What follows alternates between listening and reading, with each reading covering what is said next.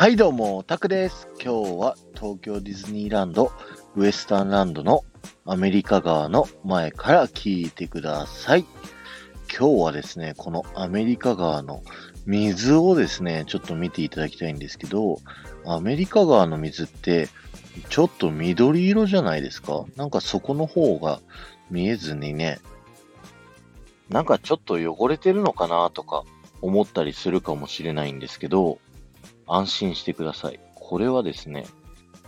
このアメリカ川のモデルがですね、ミシシッピ川というですね、川であるっていうのを以前の副音声でお話しさせていただいたんですけども、このミシシッピ川自体がですね、水の色がやや緑色なんですよね。それに合わせてですね、色を調整させていていただいていて、着色してるんです。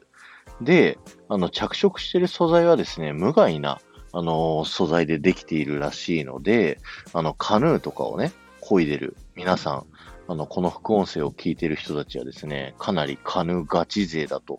思うんですけど、そうするとね、カヌーの水がちょっとかかっちゃったりすることもありますよね。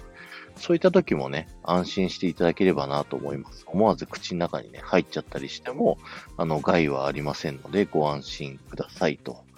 いうことで、で、もう一つですね、このアメリカ川を着水することに理由がありましてですね、それは、えー今週ですね、数々のネタを喋らせていただいた蒸気船マーク・トゥエイン号ですね。この蒸気船マーク・トゥエイン号はですね、実は、レールに沿ってですね、進んでいるアトラクションになりまして、そのレールがですね、見えないようにするためにですね、緑色に着水されてるんですね。世界観を重視するというのともに、えー夢をね、壊さない仕組みというので、すごく面白いね、話ですよね。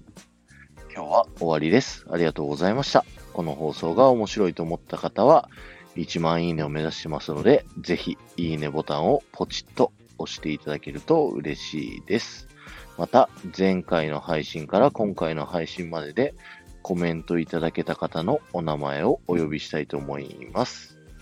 埼玉のママさん、まやまみさん、赤と白の水玉リボンさん、ありがとうございました。